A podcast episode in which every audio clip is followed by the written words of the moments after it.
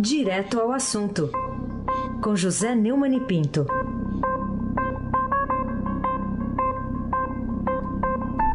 Neumann, com lenço e com documento, bom dia.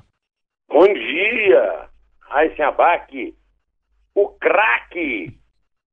Bom dia, Carolina Ercolim. Oh, bom dia, Neumann. Você já achou alguma coisa para rimar com meu nome? Ainda não. Ainda não. Ainda não, né? Ainda não. É... Ele, tá, ele tá pesquisando, A ele minha tá inspiração foi pesquisando. toda gasta na palestra da, da academia, agora eu vou, eu, vou, eu vou investir nisso aí, Carolina. Prioridades, né, Neumann? Boa. É. Tá boa. certo. Bom dia, Almirante Nelson. Bom dia, Diego Henrique de Carvalho. Não procure rimas Sim. aí. É melhor não. Bateu, bateu a mesma inspiração, hein? Bom dia, Moacir, Evangelista Biasi. Bom dia, Bonfim, Emanuel, Alice Isadora. Bom dia, ouvinte da Rádio Eldorado, 107,3 FM. Aí se abate o craque. Muito bem, vamos começar aqui falando da decisão do ministro Faquim de mandar o processo por organização criminosa contra Lula e Dilma para primeira instância, mas para Brasília não é para o juiz Sérgio Moro e, e marido tem foro privilegiado, é isso? Eu, eu queria entender melhor essa história. Ah, assim, realmente, eu sempre elogiei muito aqui, você testemunha, o Faquin, apesar de ter combatido a sua indicação. É, o Faquin, ele toma atitudes que aparecem logo de início, assim, de chofre, né? Como justíssimas, corretíssimas e corajosas. Depois, à medida que ele, você vai desdobrando a, a providência que ele toma, aí vai vendo uma coisa, que a providência foi tomada com a mão direita, mas aí a mão esquerda a detém no momento em que ela está assinando os termos da decisão. Né? Esse é o caso. Ele, o Fachin é relator da Lava Jato no Supremo e mandou o processo, mandou ontem um processo por organização criminosa contra os ex-presidentes petistas Lula e Dilma para a primeira instância. Correto. Lula e Dilma não têm foro privilegiado, os que já têm já são muitos, não há por que aumentar essa lista. Vai o processo para a primeira instância. A questão é saber por que, que ele mandou para Brasília e não para Curitiba. Afinal de contas, a sede da Operação Lava Jato é em Curitiba. O juiz que julga a Lava Jato prioritariamente é o Sérgio Moro. O Sérgio Moro já condenou o Lula a nove anos e seis meses de cadeia e o Tribunal Regional Federal da Quarta Região de Porto Alegre aumentou a pena para 12 anos e um meio, mostrando que a pena dele não era tão rigorosa assim. Mas é uma pena corajosa. Muita gente na cena política o combate por causa disso. Ah, o, o encaminhamento do processo para Brasília, você pode dizer, não, mas o Valisney de Oliveira, a gente sempre. Ele também considerou o Lula réu, ele também é rigoroso. Só que o Tribunal Regional Federal da Primeira Região de Brasília já criou uma vara nova, a 12 e já criou uma polêmica quando transferiu esses processos todos, com testemunhas já ouvidas para essa vara, que ninguém sabe como é que vai agir, que vai começar tudo do zero. Agora, é, é mais lógico que esse processo vá para a 12 e não com o Valisney. Mas era mais lógico ainda se fosse para o, o, o Sérgio Moro. A pergunta é aquela: por que não? A pergunta do Caetano Veloso em Alegria, Alegria, que o, o Heisen citou no começo e que nós vamos executar no fim. Por que não? Há, há um outro problema ainda, mais sério ainda. O Brasil tem 53 mil autoridades com foro privilegiado. Por que, que agora o Supremo, através do Faquin, fica criando um puxadinho em que o marido de Gleisi Hoffmann, Paulo Bernardo, entra nesse privilégio que o Lula e a Dilma não entraram. Por quê? É, o, o disse que eles têm uma ligação umbilical. Bom, que eu saiba, não são irmãos gêmeos. São marido e mulher, e parece até que o casamento não vai bem, mas isso não interessa. O fato deles dormirem juntos não aumenta foro privilegiado de ninguém. Se formos considerar todo cônjuge é, com foro privilegiado, nós temos 106 mil privilegiados no Brasil. Aí você pode incluir filho, sobrinho, papagaio, empregada, né? Quer dizer, é o fim da picada isso. Então, é, hoje eu queria é, lembrar que o Estadão publicou um primeiro editorial, Supremo Diante de Lula, é sobre esse tema. E eu gostaria de ler o último parágrafo, porque o, editorial inteiro constrói-se na, na demonstração de que Lula disse que confia no Supremo. E aí o editorial conclui assim: o país também confia no Supremo. Espera que o principal tribunal do país não se dobre aos caprichos de um cidadão que se julga acima da lei, abalando-se a rever uma decisão apenas para favorecer a causa de um condenado por corrupção que usou seu poder e sua visibilidade para difamar o judiciário brasileiro aqui no exterior. Se a Justiça Federal decidir rejeitar os recursos finais do senhor Lula da Silva e determinar sua prisão, que ele seja preso, como seria qualquer outro cidadão em seu lugar, nas mesmas circunstâncias. O que está em jogo, portanto, é a própria noção do Estado de Direito. Eu concordo com isso, porque a, o principal princípio do Estado de Direito é a isonomia, a igualdade de todo cidadão perante a lei. Carolina Ercolim.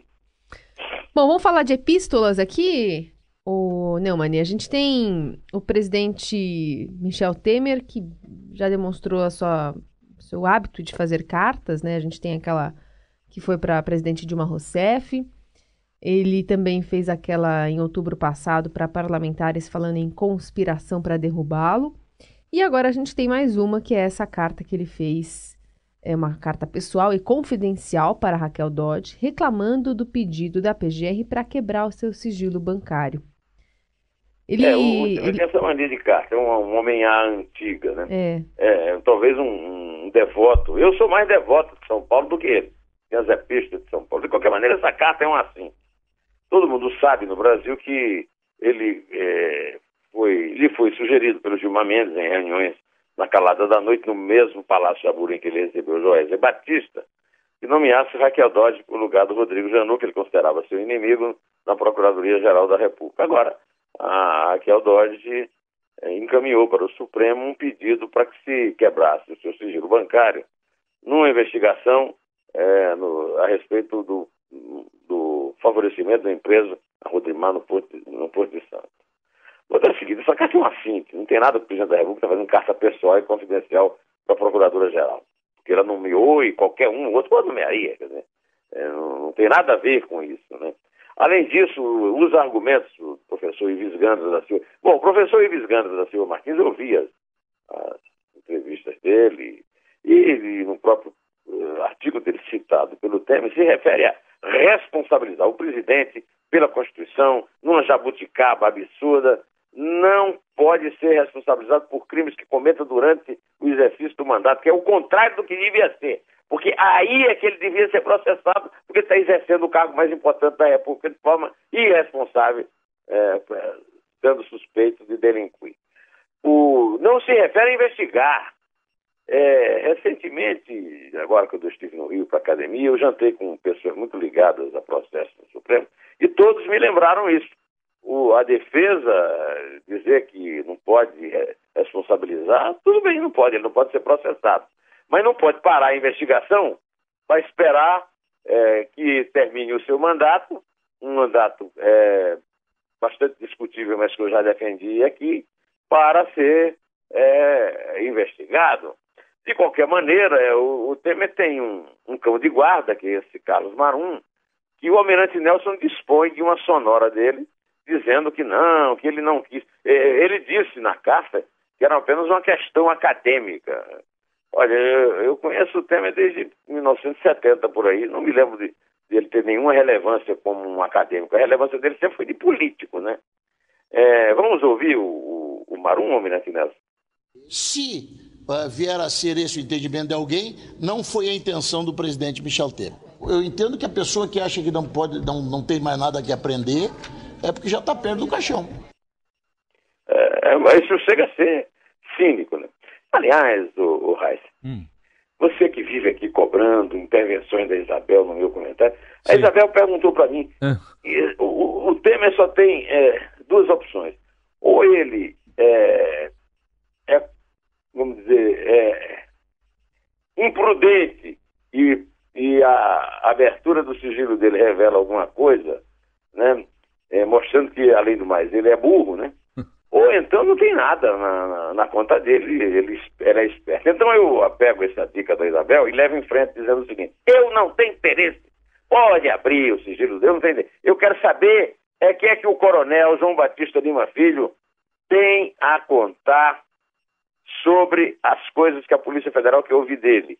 É uma história de um telefonema em que ele pediu propina a uma mulher, há uma história da denúncia de que uh, a fazenda dele de fato pertence ao Temer, que seria o mesmo crime de ocultação de patrimônio do Lula no sítio de Santa Bárbara e no Bárbara e no e lá no, no apartamento triplex do Guarujá. Então eu quero saber o seguinte: quando é que a Polícia Federal vai tomar vergonha na cara, agora que não é mais dirigida pelo desastrado geral Fernando Porque não quer cair da Segovia, e vai levar para depor condução coercitiva, ou vai levar uma junta médica para saber se o coronel João Batista Lima Filho está doente ou não e não pode depor ou não.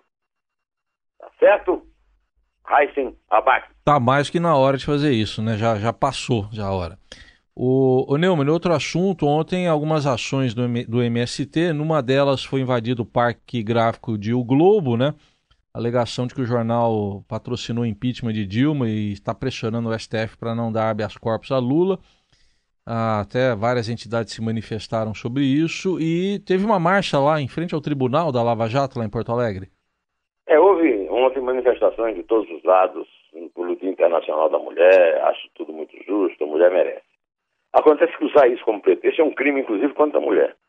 No caso da invasão do Parque Gráfico do Globo, é, lá em Duque de Caxias, na Grande Rio, eu quero dizer que isso aí não tem nada a ver. É uma violência, é uma truculência, é um ato criminoso, tem que ser tratado com polícia. Afinal de contas, a segurança pública do Rio está por conta do Exército. Cadê o Exército? Cadê a segurança pública do Rio? Essas senhoras que invadiram o Globo têm que estar presas, processadas, isso é um crime fundamental, um crime contra a liberdade de imprensa. O mesmo vale para a marcha de frente da, da Lava Jato. Eu vi uma marcha ontem na Paulista, eu fui lá, passei pela marcha. É, era uma manifestação completamente insignificante, poucas pessoas para, pararam a Paulista. É, é, por que, que não fizeram isso debaixo? Olha, as pessoas que estavam na Paulista podiam muito bem ter se manifestado a noite inteira embaixo do, do lá da, da Marquise, da Lina Bobagem, lá no Museu de Arte de São Paulo. Aliás, um dos grandes problemas da política brasileira no momento é a covardia. A covardia. Eu vou desafiar aqui o governador Geraldo Alckmin. Por que, que a polícia para a Paulista eh, para fazer uma manifestação cabia debaixo do mastro? Não tem ninguém para alegar isso? Tem ninguém com lógica para contar isso para os manifestantes? Carolina Ercolim. Pois é, enquanto isso, o novo ministro, né, ministro da Secretaria é, de Segurança Pública, Raul Jungmann, pediu ao STF para decidir logo quem é traficante e quem é usuário. Carolina, permita-me primeiro fazer um comentário sobre o Jungmann. O Jungmann ocupou a, o Ministério da Segurança Pública, esvaziando completamente a pasta da Justiça. E o Temer usou na sua manifestação, na carta pessoal a Raquel Dodge, um artigo do seu ministro da Justiça, o Torquato Jardim. Quer dizer, o Temer morde a sopra, né? É, da mesma forma que o, que o, o, o falou do Faquin, né? Da mesma forma que o Faquin, né? Que é mérito a mérito, né? Uma, uma vela para o diabo e uma vela é, para Deus, né? É, um, um, um, um, tiro na... É, como é que é? Um, uma no cravo e uma na ferradura, né? Pois é. Agora o, o quer saber é, quem é traficante e quem é usuário para seguir. Se eu fosse o Jungmann, eu eu ficava um pouco calmo em relação a isso, porque aquilo que ele falou sobre a classe média é desclassificante. Com aquilo ali, ele não seria nomeado nem secretário é, do Centro Estudantal Campinense, do qual eu fui diretor é, de, da, do jornal local, Formação. Né? De qualquer maneira, é importante que seja decidido quem é traficante e quem é usuário de uma vez, para decidir a questão da, do policiamento em repressão aos grupos de controle de venda de drogas. Raíssen Abac. Muito bem, vamos para o assunto agora da janela partidária, uma farra aí de um mês, né, para poder se mudar de partido. Estou vendo até uma lista aqui de 15 nomes já, 15 deputados que já mudaram de partido. Bom, um é o Jair Bolsonaro mesmo, né, que vai ser candidato aí a, a presidente, trocou PSC pelo PSL. Me chamou atenção na lista aqui um ex-ministro da presidente Dilma, o Celso Pancera, que é do MDB, era e foi para o PT, lá do Rio. É, pois é, o, o, o MDB é, é um partido está mais perdendo gente por motivo que não adiantou a intervenção no Rio, o Temer continua fazendo água, o parque do Temer continua fazendo água. Mas isso é, não é mais importante, o mais importante é que é a abertura, como você disse, foi feita ontem, vai até o dia 6 de abril, é, é quase um mês, né? E, e é o maior absurdo do que, do monte de coisa absurda que o Poder Legislativo fez no Brasil, né? Afinal de contas, o, cidadão vota num partido e num candidato, o, o, a vaga é do partido, o Supremo já decidiu isso, e aí vêm os próprios partidos e decidem fazer uma, um, um, uma abrir uma janela para que possa mudar de partido, né? Aquela, aí se troca de partido no Brasil é, com que se troca de camisa. É, dizem que só não se troca de time, né? Se troca de religião, se troca de cônjuge, não se troca de time, né? Agora se troca de partido também num assinte, num, num verdadeiro escárnio ao eleitor, ao cidadão, que não controla mais nem o poder que diz que o representa. Isso é um absurdo, não há o que fazer, porque quem legisla mesmo é o, é o Congresso, né, o, é a Câmara e o Senado, e legisla em favor uh, das quadrilhas partidárias que ficam trocando de membros por dinheiro. Dinheiro, como o fundo partidário, que é outra aberração, permite que se gaste até 2 milhões de reais numa candidatura, os partidos dão um milhão e tem partido dando até os próprios 2 milhões para poder ter vantagem uh, na hora de receber essa verba e também para ter vantagem no horário eleitoral, que diz que é gratuito, que também é uma aberração, Carolina Ercolim. Falando então em horário eleitoral, vamos falar dos 11, pois é, 11 candidatos, né, pré é, presidenciáveis, né, candidatos para a corrida aí ao Planalto, Palácio do Planalto, com excesso de competição do do, do pessoal do centro. Né? Do pessoal do centro. É, é, acontece o seguinte, eh, Carolina, é, esse é outro problema da nossa democracia. Claro que a democracia não é uma coisa perfeita. A democracia é, sobretudo, humana. E tudo que é humano tem as suas deficiências. Né? Então, candidato demais, principalmente do centro, é, é um dos é, sintomas de uma democracia frágil. Né? É, então, olha, estou pensando na possibilidade de o centro não ter candidato no segundo turno, de tanto candidato que tem no primeiro. Um desses candidatos fez o maior carnaval ontem, não foi Heisen Abac? Muito bem. O, o Neumann, outro tema, eu estava lembrando só mais cedo aqui que em 89 foram 22 candidatos, né? Vamos ver. Acho é, não... foi a primeira eleição. É. É, todo mundo foi candidato e o coitado do Ulisses, que era o grande herói da, Poxa, do fim da ditadura, teve uma votação ridícula. Foi. Menos do que a do doutor Enéas. Foi, foi. Meu nome é Enéas. Foi. Surgiu o doutor Enéas lá em 89. Bom, a, outro assunto aqui, entre esses pré-candidatos, Rodrigo Maia, né, se lançou com o discurso do novo, mas ele não citou o presidente Temer nenhuma vez, né, no discurso.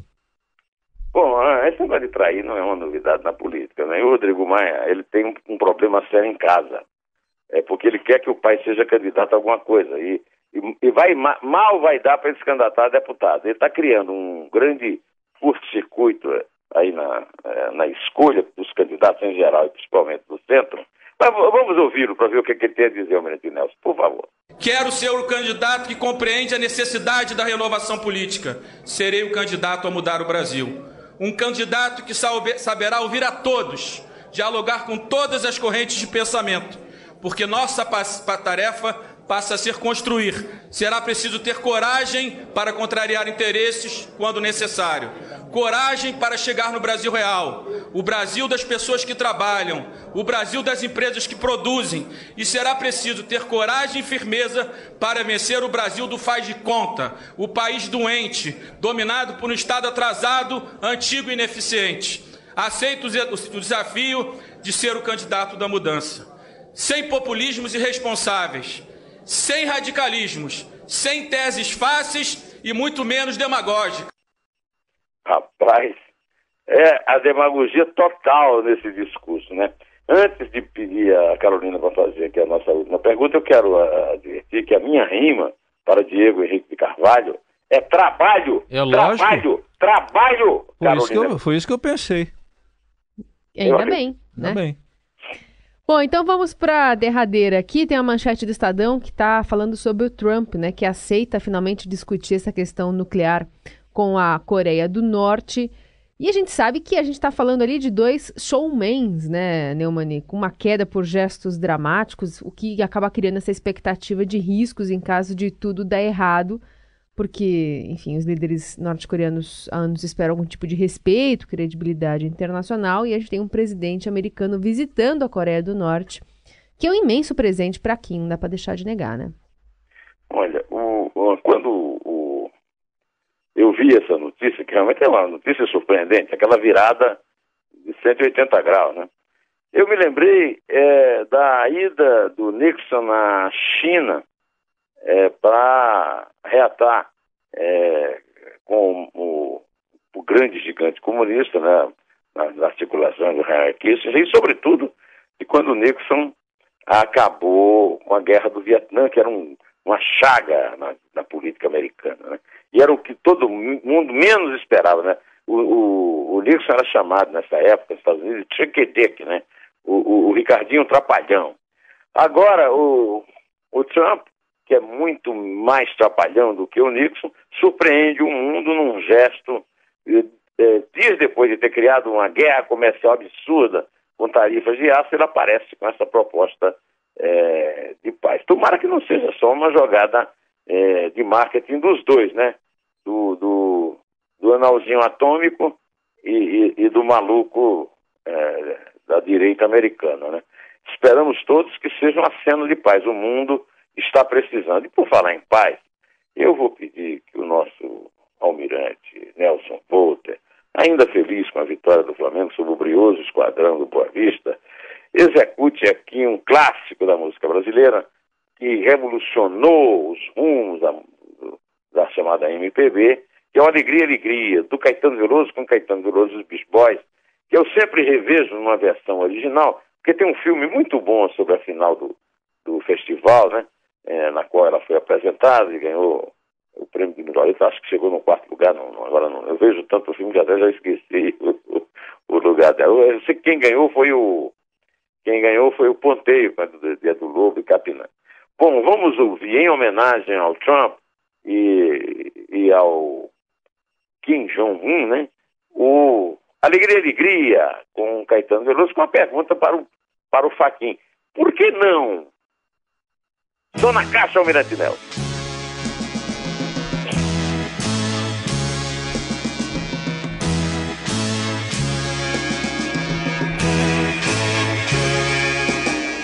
Caminhando contra o vento, sem lenço, sem documento, no sol de quase dezembro,